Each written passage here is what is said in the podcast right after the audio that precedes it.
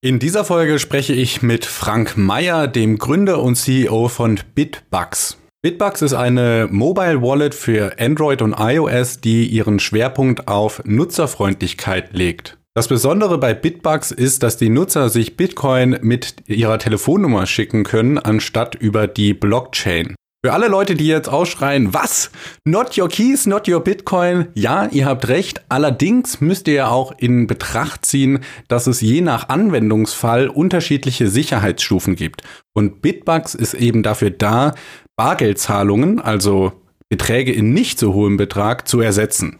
In diesem Gespräch spreche ich mit Frank also über seine Motivation, wie er zu Bitcoin gekommen ist und wie die Idee nach einer Wallet kam und was seine Erfahrungen mit der Wallet sind. Jetzt wünsche ich euch aber viel Spaß mit der nachfolgenden Sendung vom BTC Echo Podcast und Frank Meyer.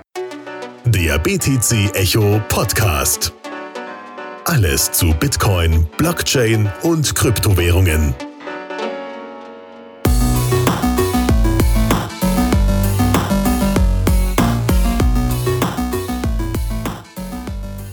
Ja, hallo liebe Zuhörer, herzlich willkommen beim BTC Echo Podcast. Heute spreche ich mit Frank Meyer, dem Gründer und CEO von Bitbugs. Hallo Frank. Hi Alex, ich freue mich hier bei euch zu sein. Ja, und wir freuen uns auf diese Folge. Du bist ja ein ja, Wallet-Anbieter sozusagen und wir werden uns also heute genauer mit dem Thema Bitcoin-Wallet beschäftigen, was es braucht, um eine Bitcoin-Wallet zu sein und so weiter und so fort. Aber vielleicht erzählst du dem Zuhörer erstmal, wer du bist und wie du auf Bitcoin aufmerksam geworden bist. Ja, gerne, sehr gerne. Ähm, ja, mein Name ist Frank Meyer, das hatten wir schon. Ähm, ich bin äh, vor dem Kryptothema aktiv gewesen im äh, Digitalbereich, also in einer Internetagentur äh, über lange Jahre hinweg. Und von da haben wir natürlich diese ganzen Themen äh, rund ums Internet immer beobachtet. Und im Grunde genommen gehören ja die Kryptowährungen Bitcoin äh, auch zu dem Thema als solches dazu. Und, und wann war das, dass du das erste Mal von Bitcoin gehört hast? Also gehört habe ich sehr, sehr früh, ähm, wollte mich immer mal damit beschäftigen, wie das äh, oftmals so ist, wenn man was Spannendes irgendwo entdeckt. Äh, bin dann äh, getriggert worden, sage ich mal, wo dann so der äh, erste große Bullrun äh, losging ähm, und wollte dann in Folge eigentlich mir es immer mal genauer anschauen, habe den Kurs lange Zeit beobachtet, also sage ich mal, äh, habe das so ein bisschen als Indikator für mich genommen, äh, welche Wichtigkeit, welche Bedeutung das hat. Also jetzt weniger aus, äh, aus dem Gesichtspunkt da einzusteigen, sondern ich, für mich war irgendwo klar, wenn der Bitcoin-Kurs sich wieder entwickelt, dann geht da was.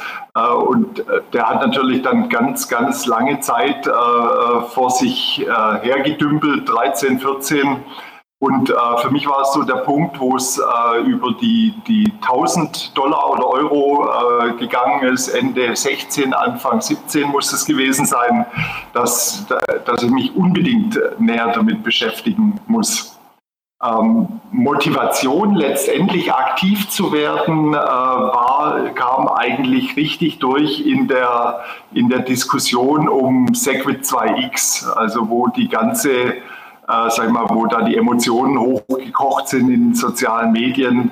Äh, was hat denn der Bitcoin für einen Nutzen, für einen Mehrwert, kann skalieren, man hat dann Lightning beobachtet, natürlich als die verheißungsvolle äh, Skalierungsmöglichkeit.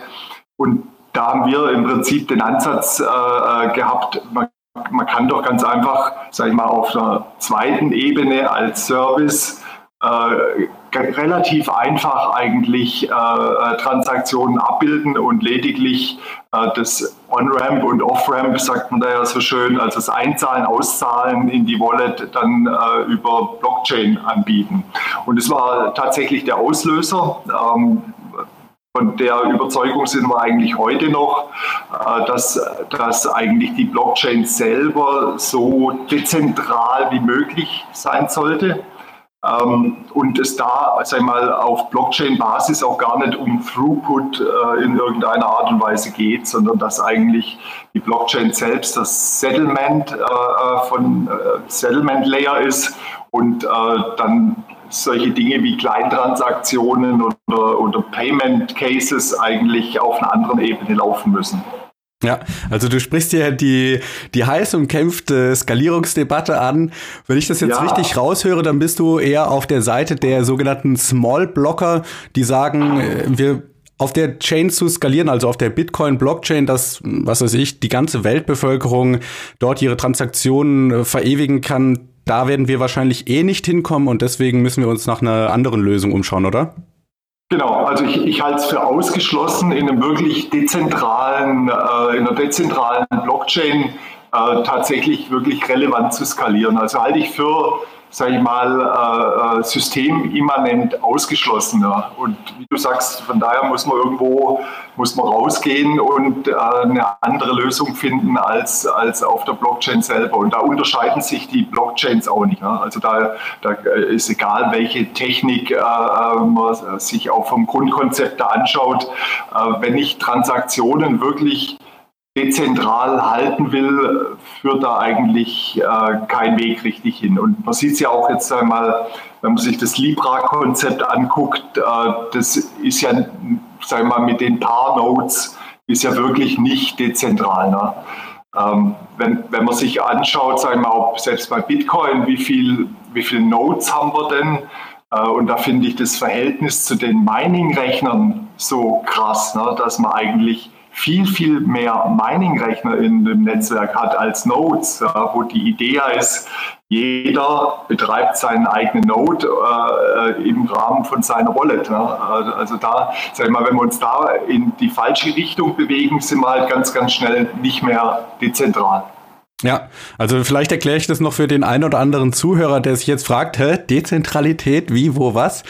Ich denke, und bitte korrigiere mich, wenn ich da falsch liege, der Ansatz ist zu sagen, hey, wenn wir eine größere Blockchain haben, also sagen wir jetzt mal, keine Ahnung, äh, eine Zahl aus der Luft gegriffen, die Blockchain ist 20 Terabyte groß. Ja, also ich habe ich hab jetzt, ich hab jetzt keine 20 Terabyte zu Hause rumliegen. Klar kann man sich kaufen mit Festplatten und so weiter, aber ist halt eine Investition. Und genau. daraus folgt dann, dass weniger Leute die das Material haben, die Ressourcen haben, eine Full Node zu betreiben. Weniger Leute können selber die Blockchain bestätigen und äh, praktisch auf ihrem Computer validieren. Ja, da läuft alles nach den Regeln des äh, Spiels, so wie es sein soll.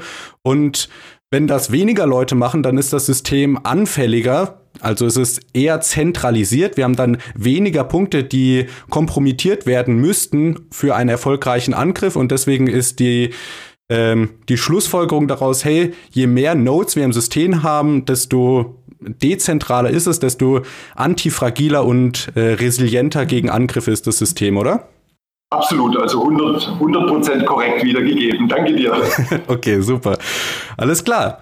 Ja, dann wie kamst du darauf, dass du gesagt hast, okay, das ist eine äh, Technologie, die ich interessant finde, die mich fasziniert, dass du gesagt hast, hey, ich möchte jetzt tatsächlich aktiv werden, insofern, dass ich ein Unternehmen gründe und selber ein Produkt auf den Markt schmeiße. Wie war da der Prozess für dich?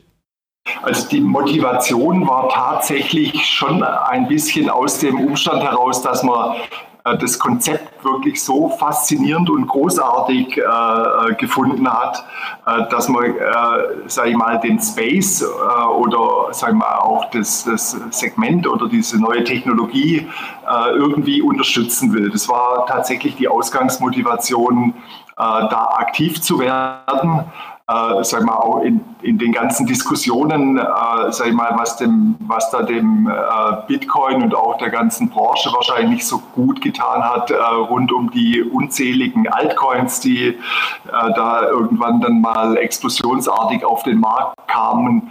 Und immer wieder, äh, sag ich mal, ging es halt um das Thema, äh, wie kann denn tatsächlich irgendwie äh, gezahlt werden, wie kann äh, das, das Thema skalieren. Und ich bin absolut fest der festen Überzeugung, äh, dass, sage ich mal, wenn das dauerhaft von Wert sein soll, äh, das nur so funktioniert, äh, dass tatsächlich über diesen reinen Investment-Aspekt, äh, den der, Bitcoin hier über, überwiegend eigentlich jetzt vertritt, einfach Real-World-Use-Cases gibt, äh, äh, wo Leute den Bitcoin benutzen oder die Kryptowährung, ja, ich sag mal, wenn man es jetzt verallgemeinern will, als solche, ähm, einfach darüber hinaus über dieses reine Investieren. Äh, ich finde es an der Stelle, sage ich mal, sehr gefährlich, äh, wenn, man, wenn man da Bitcoin positioniert als digitales Gold. Ähm, das ist so ein bisschen äh, aus, den, aus, der, aus der Technologie äh, raus passiertes, ne? weil man sieht, an sich skaliert es nicht richtig. Ähm, wir haben eigentlich nicht viele Möglichkeiten, als zu sagen, wir verwenden es äh, als Wertanlage, als Wertspeicher. Und von, sag ich mal, der, der grundsätzlichen Haltung dazu, ich bin ja schon relativ lang, sag ich mal, im Internetbereich aktiv und äh, viele ordnen ja auch die, äh, die ganze Kryptothematik eigentlich in die Webreihe ein als das Financial Web, jetzt die neueste, sag ich mal, der, der, der, neueste Use Case, äh, den das Web einnimmt. Und äh, das habe ich eigentlich auch von Anfang an so empfunden, äh, wo, wo sage ich mal, äh, das Thema richtig hochkam und richtig breit wurde ähm, und ganz, ganz viele Leute äh, Dinge entwickelt haben, Gedanken aufgekommen sind, äh, auch Philosophie irgendwo äh, darunter eigentlich dann entstanden ist, dass das eigentlich wirklich einer der, der, wahrscheinlich einer der letzten und einer der allerspannendsten Anwendungsfälle vom Web selbst sind. Und ähm, sag mal, man hatte ja die Generation irgendwo, es war das statische Web, es war das dynamische Web, dann irgendwann war es das mobile Web oder das soziale Web. Ähm, und wirklich spannender als die, äh, die letzten äh, Hype-Themen äh, wenn man es jetzt mal so benennen will, äh, war für mich dann tatsächlich das Financial Web. Äh, und da, sage ich mal, sieht man natürlich ganz, ganz viele unterschiedliche Interpretationen. Du kennst sicherlich die große Diskussion, ist es Bitcoin, ist es Blockchain? Ähm, da, da wollten wir uns einfach positionieren ja, in dem Bereich. Okay, ja, also ich sehe es äh, ganz genau wie du auch. Das ist ja jetzt eigentlich äh, der Durchbruch, den Bitcoin gebracht hat, eben, dass wir sowas wie Geld, was ja eigentlich oh. selten sein sollte, also was man nicht einfach so copy-pasten können soll, wie jetzt eine MP3-Datei oder wie eine PDF-Datei, dass wir das eben äh, in digitaler Form abbilden können, dass wir sagen, hey, wir haben hier eine Bitcoin und die gehört einer Person, sie kann nicht äh, kopiert und ähm, ja, vervielfältigt werden. Ich denke, das ist ja die Errungenschaft von Bitcoin und das ermöglicht jetzt eben, wie du gerade gesagt hast, auch, ich finde das einen schönen Begriff, das äh, finanzielle Web, ähm, dass man jetzt diese ganzen Finanzgeschäfte, die ja schon seit mehreren Jahrzehnten jetzt über äh, global ab, ablaufen, eben auch auf Basis des Internets machen kann und ich meine, mhm. auf dem Internet funktioniert es ja aber ohne Mittelsmann, ne? dass man jetzt halt eben keine ähm, ja, vertraulichen Dritthänder braucht, denen man ähm, ja, vertrauen muss und hoffen muss, dass sie alles so machen, wie sie es machen sollen, dass sie nichts zensieren und nichts veruntreuen und so weiter, sondern dass man das jetzt einfach mit Computercode äh, abbilden kann. Genau, genau. Wobei, sag ich mal, da nicht ganz eindeutig ist, ob es wirklich ohne Mittelsmann laufen wird. Also ich glaube, äh, die Tokenisierung, äh, die, die da jetzt dahinter steht, ist eigentlich die wirklich große Idee. Äh, welcher Token auch immer das sein wird. Äh, vermutlich ist es nicht Bitcoin. Äh, vielleicht ist es ein Layer 2 Bitcoin oder ein anderer Token oder viele andere Token. Auch das, sage ich mal, lässt sich wahrscheinlich schwer sagen. Ähm, aber sage ich mal, wenn man wieder an dem Thema ist, äh, jetzt dezentral und Peer-to-Peer, -Peer, ähm, dann glaube ich nicht, dass die große Tokenisierung der Wirtschaft wirklich ohne Mittelsmann äh, oder Männer durchlaufen oder funktionieren wird.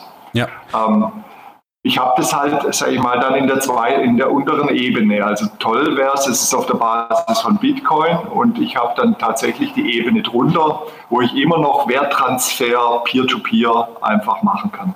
Ja, jetzt hast du gerade das Wort Tokenisierung angesprochen. Kannst du das für unsere Zuschauer kurz definieren und erklären? Ähm, das hast du eigentlich davor schon angerissen. Im Prinzip äh, geht es aus von der Idee, dass, sage ich mal, Werte oder auch Dinge wie Kapazitäten, zum Beispiel Maschinenkapazitäten, äh, alle fein granular abrechenbar und eben digital abrechenbar und transferierbar sind. Das ist die Grundidee, die wir dahinter haben. Okay. Gut, also ähm, das ist klar. Wie, und jetzt, wie kam die Entscheidung zu sagen, okay, wir machen eine Wallet? Weil also der Crypto-Space ist weit, da kann man relativ viel machen. Warum habt ihr euch jetzt genau entschieden, eine neue Wallet zu machen? Also wir sind eindeutig auf der Bitcoin-Seite orientiert äh, und äh, auch absolute Lightning-Fans, sage ich mal, von der Technologie, haben aber eben diese Schwierigkeiten gesehen, die da konzeptionell drinstecken, mit denen man auch kämpft und auch noch lange kämpfen wird.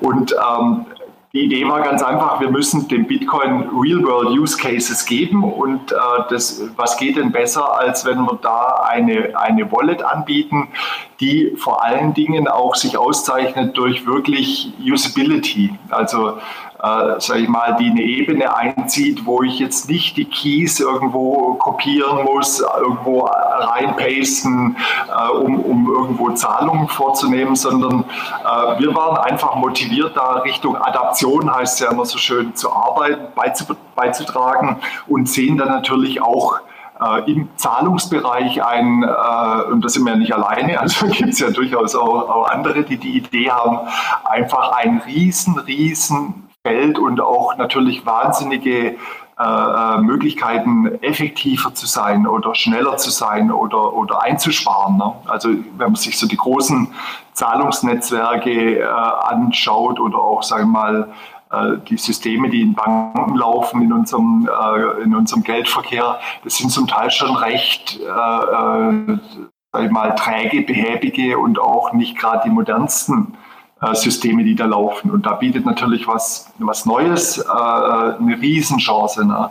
Also komfortabel, schnell, günstig. Ne? Also ist ja auch ein, auch ein Kostenthema.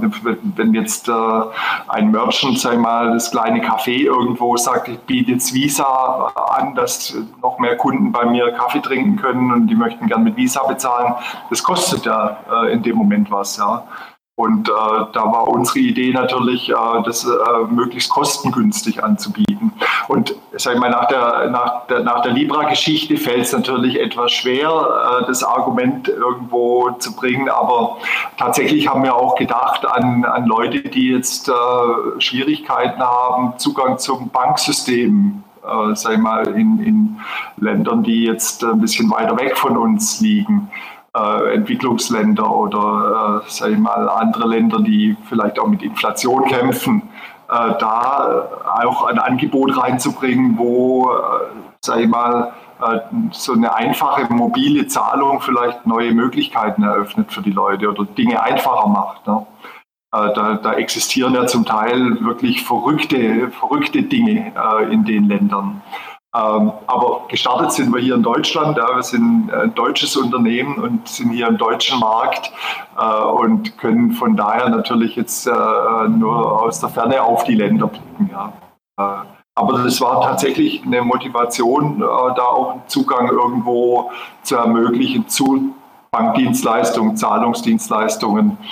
Ähm, das ist bisher, sage ich mal, man sieht jetzt die Schritte mit, mit Apple Pay und auch von anderen Anbietern, aber bisher, sagen wir, war das Handy ja aus dieser ganzen Geschichte echt noch weitgehend draußen eigentlich. Ne? Also wenn ich irgendwo bezahlt habe, äh, vor zwei Jahren hat das wahrscheinlich keiner gemacht, indem man äh, im Supermarkt an der Kasse sein Handy gezückt hat. Ja, ja ich, ich kann mich noch dran erinnern, als das äh, dann aufkam mit Apple Pay und Google Pay und äh, man kann ja Apple Pay auch mit der Apple Watch benutzen und mhm. die Bezahlvorgänge, ja, wenn dann McDonald's Apple Pay akzeptiert, dass man dann eben nicht mehr den Geldbeutel rausholen muss und die Scheine auf den Tresen legt, sondern einfach so auf der Uhr zweimal drückt, dann auch an das Gerät dran hält und man kann schon wieder weggehen. Das ist so irgendwie, habe ich jetzt echt schon bezahlt? Also das ging dann. Ja, ja das ist faszinierend. Ne? Also davor war ja eigentlich eher der Zustand, wenn, wenn äh, im Supermarkt einer die Karte rausgezogen hat, äh, da hat man die Augen verdreht, weil man gewusst hat, okay, das dauert jetzt länger, als wenn er jetzt alle seine Cents auf den Tresen äh, zählt. Ne? Ja. Aber da haben wir natürlich Beschleunigung jetzt drin. Genau, du, du hast gerade auch schon die Usability angesprochen und ich habe mir die, die Bitbugs Wallet angeschaut. Ich denke, das ist auch einer der Fokuspunkte bei euch.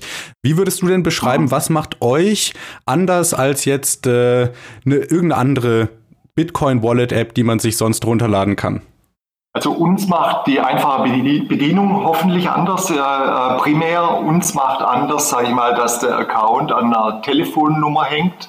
Also ich kann tatsächlich, wenn ich Bitcoin äh, in unserer Wallet drin habe, äh, dir an eine Telefonnummer äh, die auch transferieren, äh, auch wenn du die App noch nicht hast. Das einmal, ich kann, kann, es gibt auch so äh, ein Prinzip des Einladungstransfers. Also ich schicke dir äh, im Prinzip dadurch eine SMS, wo drin steht, Frank hat dir gerade eben 13 Euro irgendwas in Bitcoin gezahlt, äh, installiere dir jetzt die App.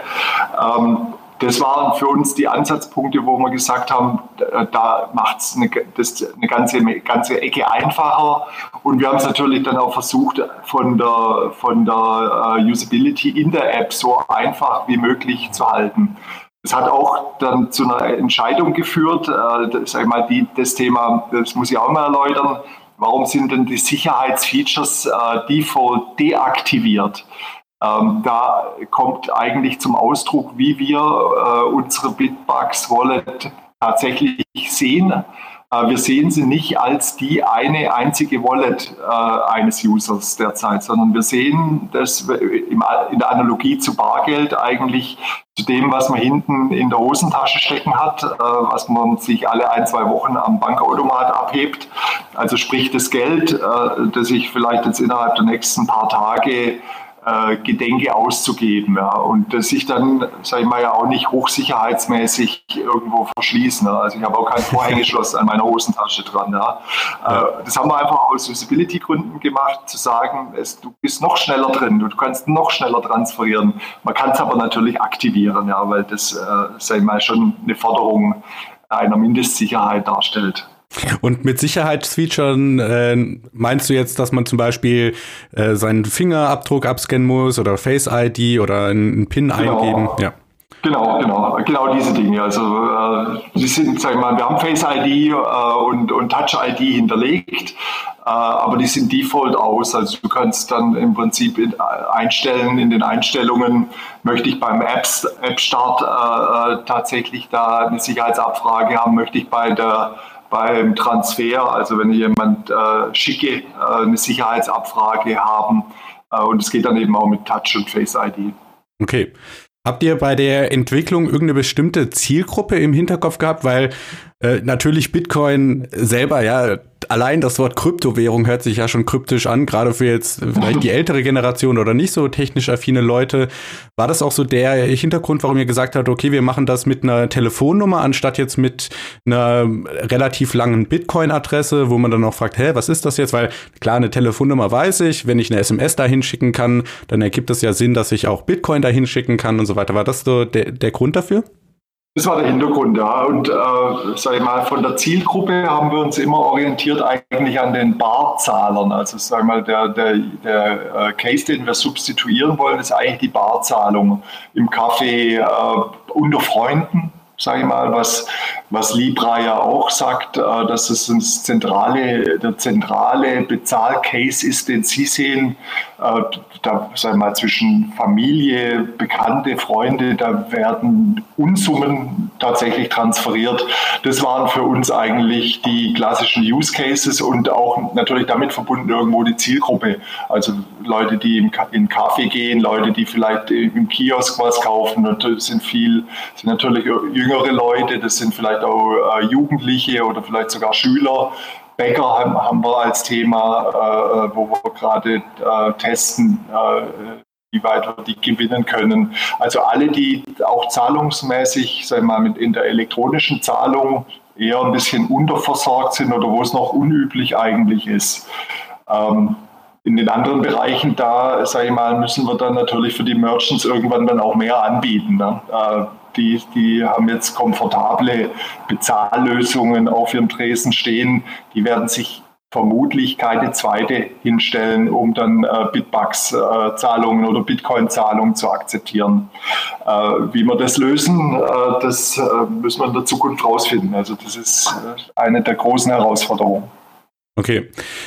Kann man mit der Bitbucks-App eigentlich auch normale Transaktionen tätigen? Also kann ich auch sagen, hey, ich habe hier einen bestimmten Bitcoin-Adresse und dann schicke ich an die anstatt an eine Telefonnummer oder geht das nur mit Telefonnummern? Nee, das, also das, die Funktion, also im Prinzip ist Bitbucks ta tatsächlich eine volle Bitcoin-Wallet. Äh, eine einfache Bitcoin-Wallet, muss man da auch sagen. Ja, du hast nicht viele Einstellmöglichkeiten, aber ich kann natürlich genauso parallel dir über die Blockchain äh, einen Transfer schicken, wenn du mir dein, äh, dein, deine Einzahladresse äh, schickst oder zeigst, sag ich mal, wir haben auch natürlich da die Scanner integriert, also du kannst mir dann auch von deiner Wallet äh, tatsächlich äh, deine Adresse zeigen, ich scanne die mit Bitbucks und schicke dir dann äh, Blockchain-basiert dann auch äh, entsprechend die Zahlung. Dauert dann halt ein bisschen länger. Okay, und es ja. kostet Geld. Ne? Also sagen wir bei Bit, ja, Bitbucks, der Transfer zwischen den App-Usern, den bieten wir kostenlos an. Okay. Ja, was ich ganz äh, schön fand, war deine Analogie vorhin mit der Hosentasche mit dem Vorhängeschloss. Das ist ja wirklich eine Thematik, die man sich immer überlegen muss, weil es kommt natürlich auf den Use Case drauf an. Ne? Wenn ich Bitcoin hodel, wenn ich da einfach ähm, drei Jahre oder so nicht dran will, dann kann ich das mit äh, Paper Wallets und Multisignature machen und so weiter und so fort. Aber mhm. natürlich, wenn ich da schnell dran will, wenn da nicht viel Geld drauf liegt und so weiter, dann müssen die Sicherheitsvorkehrungen ja auch nicht so hoch sein. Ähm, war das der, mhm. oder also wenn man die Wallet installiert, dann schreibt man sich ja keinen Schlüssel auf. Und ich denke, aus eurer Webseite ging das auch hervor, dass ihr eine Custodial Wallet seid, also dass ihr die Bestände mhm. der der Nutzer äh, verwahrt. War das auch so der, der Hintergrund? Ne? Ihr, ihr, du hast vorhin gesagt, ihr seid vor, vor allem der Ersatz für Barzahlungen und da ist einfach der Trade-off einfacher, wenn man das Custodial macht. Genau, also von, sag ich mal, von der, von der Usability, User Experience, von der Einfachkeit, äh, sag ich mal, muss ich eigentlich Custodial sein. Von, von der Regulierung und von der Philosophie her äh, bin ich es eigentlich nicht. Ne? Also die, die, diese klassische Not Your Keys, Not Your Bitcoin, sind wir 100% der gleichen Meinung, aber wir müssen, sag ich mal, wenn ich eben so eine Funktionalität wie Instant-Zahlungen reinkriegen will, äh, bereit sein, an irgendeiner Stelle ähm, ein Trade-off eben zu machen. Wenn ich den nicht bereit bin zu machen, dann ist tatsächlich der einzige Anwendungsfall, den du beschrieben hast, äh, ich kaufe mir die Bitcoin auf der Börse irgendwo und lege sie mir in meine Hardware-Wallet äh, und behandle es wie Gold. Ne? Also sag ich mal, dann bin ich tatsächlich in der Gold-Analogie, äh, habe lediglich den Kaufvorgang digitalisiert. Ne? Äh, eigentlich ein ziemlich kleiner Gewinn.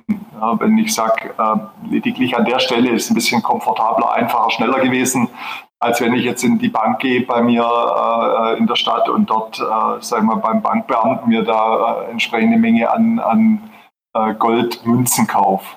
Aber das wäre eben sehr schade und das würde eben auch, sag ich mal, die Zukunft für Bitcoin da nicht sehr gut aussehen lassen.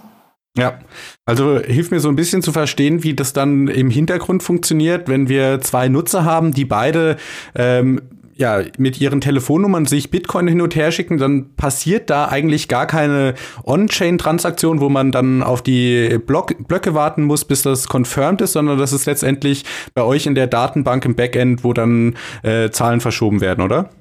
Genau, also wir haben an der Stelle einfach einen, einen eigenen Ledger, äh, auf den die Trans Transaktionen laufen. Und dadurch, dass es zentral ist, äh, ist es natürlich auch blitze, blitze schnell. Also sag ich mal, äh, wir haben mal so Throughput-Tests äh, ein paar gemacht. Also das sind zigtausende pro Sekunde, sind da im Prinzip möglich. Ähm, völlig unkompliziert eigentlich von, von, von, der, von der technischen Seite.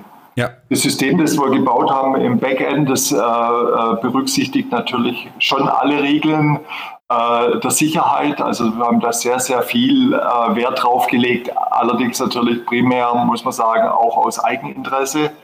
Äh, äh, tatsächlich hat ja, der, wenn wir da Custodian sind, hat ja der User irgendwo einen Anspruch gegen uns. Ne? Äh, und, äh, sag ich mal, der einzelne User, wenn der seine 100 Euro verliert, ist vielleicht Schmerz für ihn zu verschmerzen.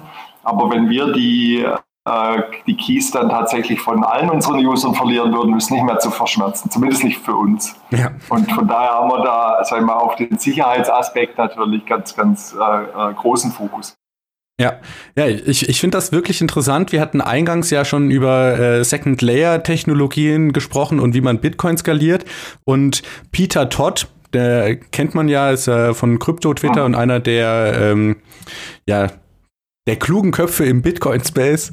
Der meinte ja auch, ähm, dass nicht nur Lightning eine Second-Layer-Lösung ist, sondern auch wenn man sich mal eine ähm, Exchange anschaut, ja, Coinbase und so weiter, das sind auch schon Second-Layer-Technologien, die Transaktionen außerhalb der Blockchain abwickeln können. Und insofern ist ja Bitbucks dann eigentlich auch eine Second-Layer-Technologie, oder? Genau, genau. Also ich sage mal, für das gesamte Backend, das wir haben, ist eigentlich dem einer Exchange sehr, sehr ähnlich, muss man einfach sagen. Ja. Äh, tatsächlich, äh, es gibt die Konten, es gibt die User.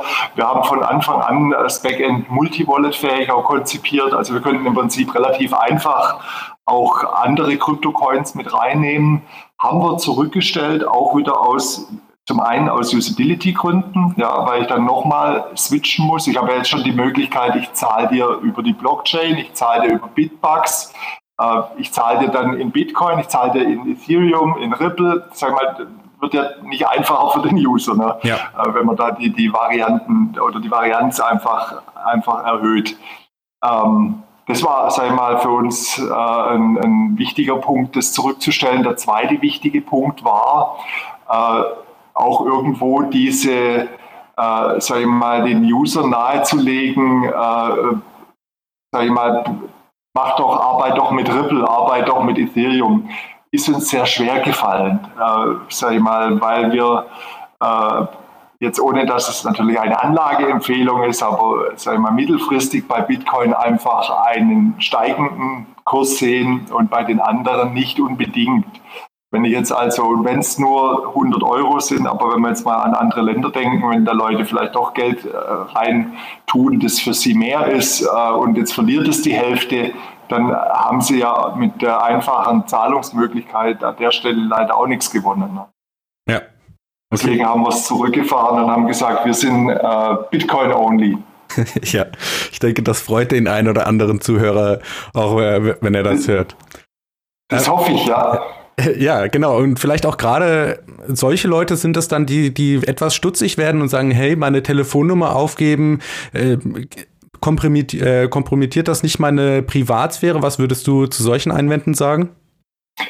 Ist zweischneidig. Also äh, ich sage mal, das Privacy-Thema ist äh, ein extrem wichtiges Thema in dem ganzen, in dem ganzen Zusammenhang. Ich kann natürlich auch umgekehrt argumentieren und kann sagen, ja, die Transaktionen, die ich jetzt innerhalb von Bitbucks eigentlich mache, die sind ja über die Blockchain gar nicht einsehbar. Ja. Also es kann tatsächlich ein Privacy-Gewinn auch sein. Aber natürlich, wenn man sagt, halt mal, da ist ein zentralisierter Anbieter, der kann, da bin ich mit der Telefonnummer, bin ich da in Verbindung gebracht.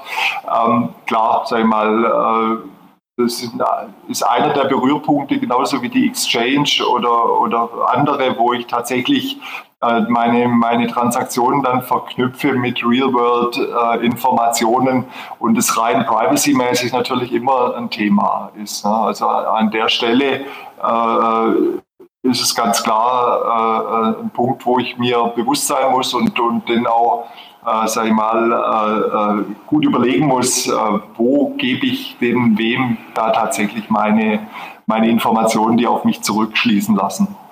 Ja. Okay, und ich glaube, ihr seid jetzt seit Mitte des Jahres 2019 am Start mit eurer Wallet. Wie ist so bisher das Feedback von der Community? Wie, wie sehr wird die Wallet genutzt?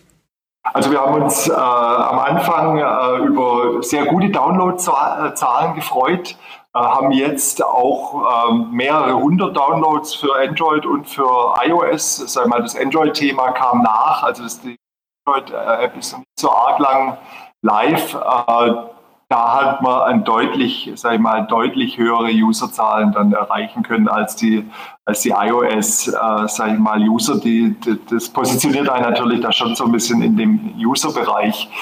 Ähm, Das Feedback, sage ich mal, aus der Community hätten wir uns aber insgesamt positiver erwartet, äh, weil wir wirklich ja auch stark motiviert waren von dem Skalierungsthema und, und von dem Use Case für Payment und so weiter, einfach für die, für die äh, Adoption zu sorgen. Äh, aber da zeigt sich da die Bitcoin-Community doch sehr blockheaded, äh, dass sobald was nicht äh, dezentral ist oder custodial dann ist, äh, sofort böse ist. Also ja. da, da ist natürlich die Frage, bin ich bereit zu Trade-offs oder bin ich konsequent und am Ende dann eben irrelevant. Also so sag ich mal, muss man es an der Stelle schon tatsächlich formulieren. Von daher sind jetzt äh, äh für uns, sag ich mal, die, die wichtigen äh, äh Multiplikatoren sind die Merchants, äh, die wir jetzt gewinnen möchten. Also tatsächlich den Einzelhändler und den Bäcker und das Kiosk und äh, das Café, äh, wo wir dann uns tatsächlich darüber den Otto-Normalverbraucher äh, als, als Kunde äh, erschließen und nicht den äh, äh, sag ich mal, Krypto-Insider oder den Bitcoin-Community-Menschen an der Stelle. Ja, ja, ist ja ganz klar. Ich denke, die Leute, die aktuell Bitcoin verfolgen, sind eher technikaffin und die, denen ist dann ganz mhm. wichtig, ja, ich muss immer die vollständige Kontrolle über meine Keys haben, aber die Welt ist ja noch so viel größer und Bitcoin ist ja eigentlich noch sehr klein, wenn wir uns mal ja, die, die globale Marktwirtschaft anschauen. Und da sind viele Leute, die eben nicht die Affinität für Kryptographie und Sicherheit und so weiter und so fort mitbringen. Und für die ist ja dann so eine Wallet genau das Richtige. Aber verstehe ich das jetzt richtig, dass, dass ihr dann losgeht und äh, zum Bäcker reinspaziert und sagt, hey, guck mal hier, ich habe eine Wallet, mit der du dieses tolle Bitcoin akzeptieren kannst? Oder wie? Genau, genau. Okay. Also da sind wir jetzt aktiv dabei. Tatsächlich Merchants, sag ich mal, sind auch für uns dann letztendlich die, die Geldbringer, also die äh, wir im Erlösmodell drin haben. Zwischen den äh, Privatnutzern wollen wir es für immer kostenfrei lassen. Äh, dem Merchant, dem wollen wir so eine komfortable, schöne Sache anbieten, dass er sagt, ja, äh, bin ich bereit, äh, ist viel besser als äh, jetzt äh, ein Kartenanbieter oder irgendetwas anderes an der Stelle. Ähm, da arbeiten wir auch dran, natürlich äh, jetzt auch rauszubekommen, was, an was sind die interessiert. Die sind sehr interessiert, äh, äh, Bitcoin zu bekommen. Mhm. Äh, aber man ist da natürlich, man, man, ist da in einem Bereich, wo man aufklären muss, wie ist es denn steuerlich und ist es denn überhaupt legal und also man, man muss da relativ viel aufklären. Und das macht es natürlich schwierig für uns, wenn man tatsächlich den Markt erst schaffen muss, ist natürlich ein Angebot äh, schwer unter die Leute zu bekommen. Ne? Also wenn ich jetzt jeden Einzelnen erstmal überzeugen muss von Bitcoin an sich, äh, ist das eine sehr, sehr große Aufgabe für uns. Ja. Von daher, von daher hoffen wir natürlich auf alle, äh, die da die Fahne weiter hochhalten und äh, sag mal, da die Zukunft sehen, äh, auch für den Bitcoin und nicht nur für Krypto und Libra und Tokenisierung. Ja. ja. Und äh, wie, wie ist das dann? Habt ihr dann schon Leute onboarden können, wo ihr gesagt habt, oder wo die dann gesagt haben, okay, ich probiere das mal aus, ich lasse mich darauf ein? Ja klar, also sagen wir mal in kleineren Maße, sage ich mal, das sind jetzt Einzelfälle, wo wir wirklich jetzt äh, individuell hingegangen sind.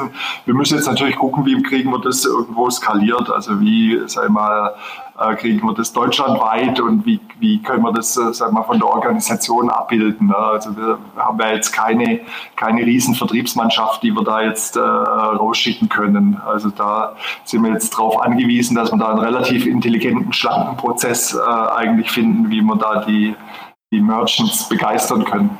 Ja. Und begeistert äh, äh, Bitcoin zu bekommen, sind doch viele. Ne? Also viele haben das auch im Hinterkopf. Äh, ich muss mich mal da damit beschäftigen. Das, da, da kann man ja sag mal, tatsächlich irgendwo super äh, sein Geld multiplizieren oder, oder, oder wachsen lassen. Und der einfachste Weg, äh, das sagen wir an der Stelle immer, der einfachste Weg, Bitcoin zu bekommen, ist immer noch, äh, seine Leistung für Bitcoin anzubieten. Ja, ja, das ist auch das Schöne. Ich denke, das ist ja das auch letztendlich, was Bitcoin seinen ultimativen Wert gibt, wenn Leute tatsächlich bereit sind, Schweiß zu vergießen und äh, Zeit zu investieren, um dann letztendlich ähm, Bitcoin zu bekommen. Ja, also es ist ja das eine, ob ich mein aktuelles Geld dafür ausgebe oder ob ich tatsächlich meine Zeit und meine mein Verstand, meine Arbeit dafür ausgebe. Genau, ja, ja. Okay, äh, vielleicht jetzt noch mit so Blick in die nahe Zukunft. Jetzt soll ja ab Anfang 2020 da eine neue äh, Bestimmung gelten, dass äh, ich kenne mich jetzt nicht ganz aus, deswegen korrigiere mich bitte wieder, äh, dass Wallet-Provider und äh, Exchanges und so weiter, Custodials, wo ihr dann auch drunter fallen würdet, eine BaFin-Lizenz brauchen. Wie, wie siehst du die ganzen Sachen? Was bedeutet das für Bitbugs? Ähm, sag ich mal, das war absehbar natürlich. Das war äh, auf internationaler Ebene lang, äh, äh, sag ich mal, vorgegeben, dass das kommen wird. Es kommt jetzt natürlich äh, äh faktisch relativ kurzfristig. Es gilt äh, ab 1.1. 2020 und das Gesetz dazu ist durch den Bundestag, aber noch nicht durch den Bundesrat. Also sag ich mal, da ist schon das fühlt sich schon ein bisschen nach heißer Nadel an an der Stelle.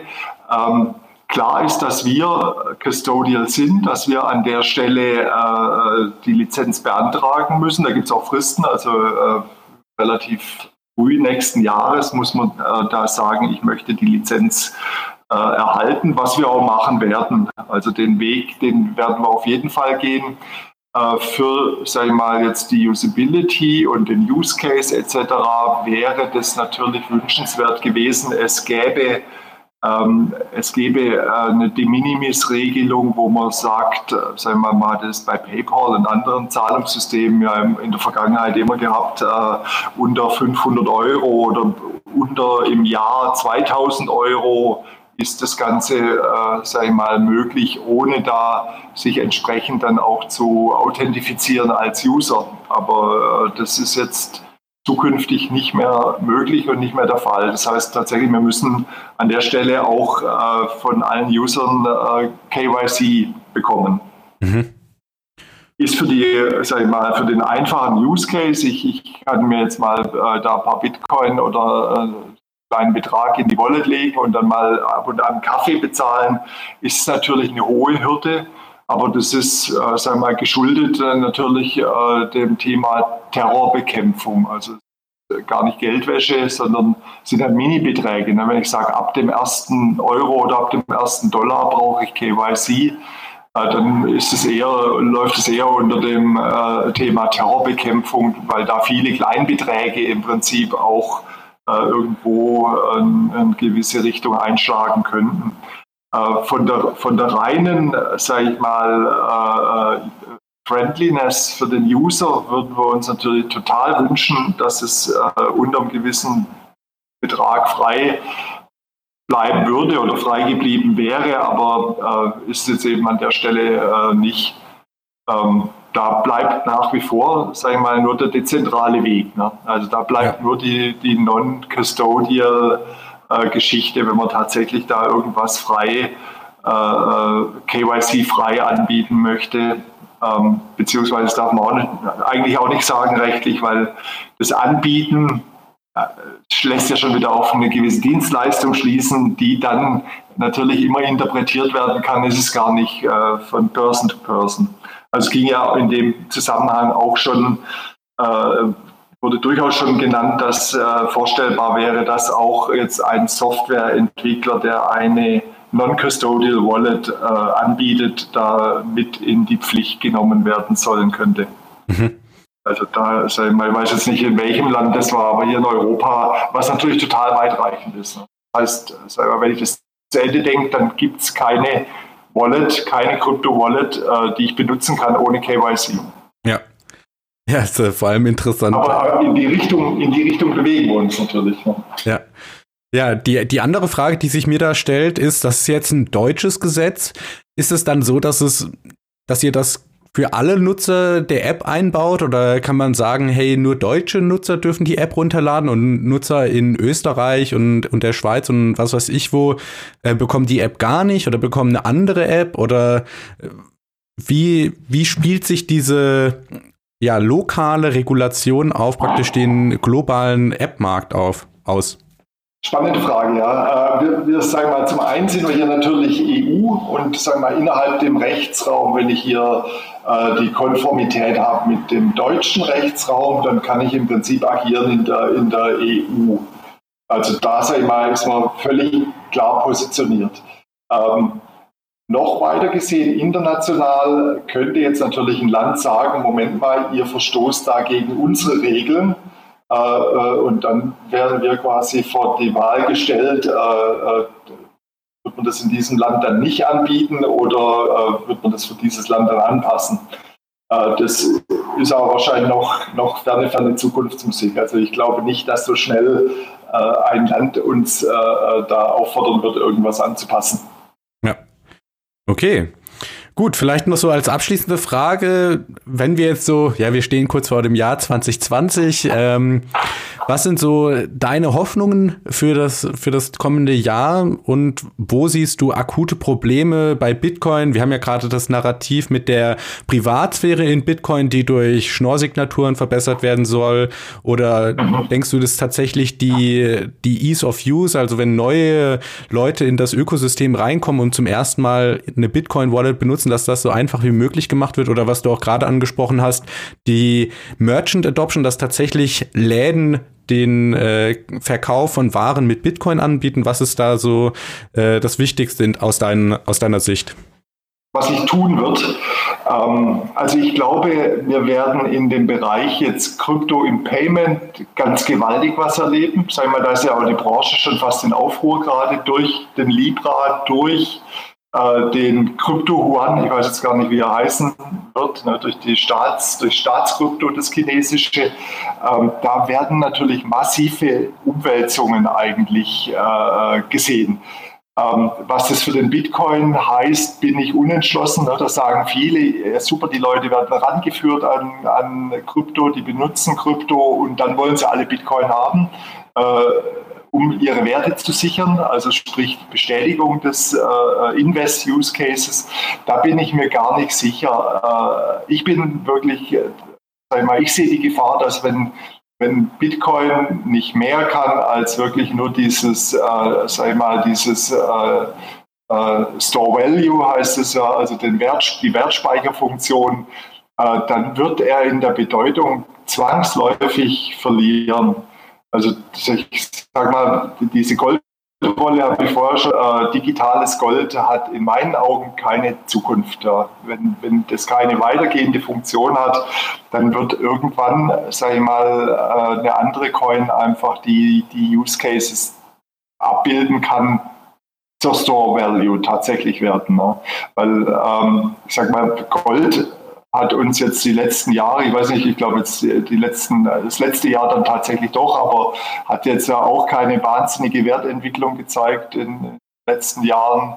Und äh, das ist ja auch vorstellbar, dass irgendwann mal äh, mal auf die Idee kommt, das Gold ist ja eigentlich gar kein Wertspeicher, also total kompliziert, da äh, keiner akzeptiert es. Auch sowas ist vorstellbar, ne? dass auch, auch ein Gold irgendwann mal im Wert dann plötzlich verliert.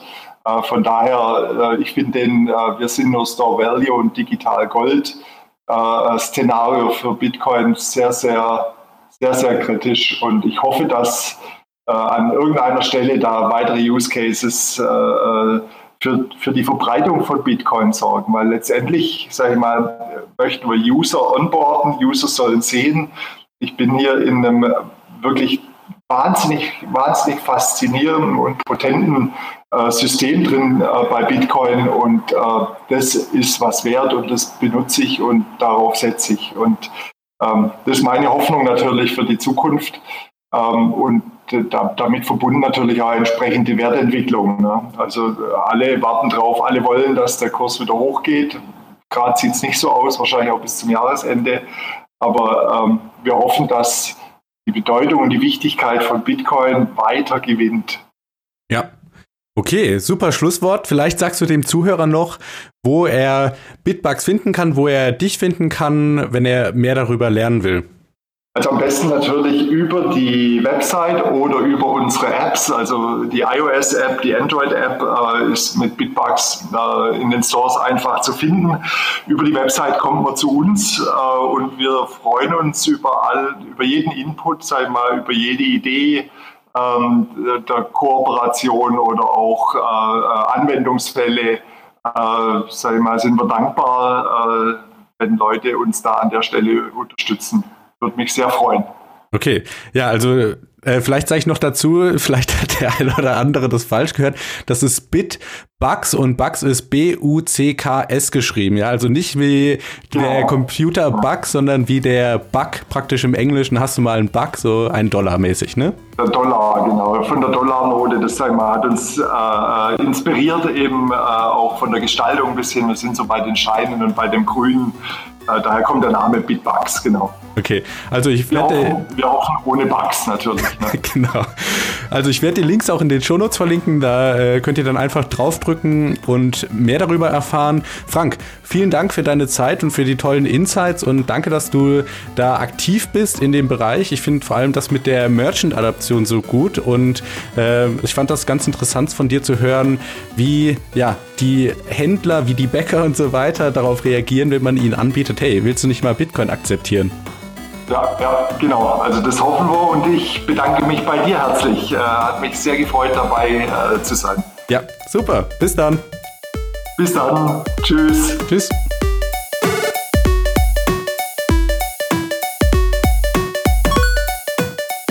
Alles, was das Kryptoherz begehrt, findest du auf btc-echo.de. Bis zum nächsten Mal.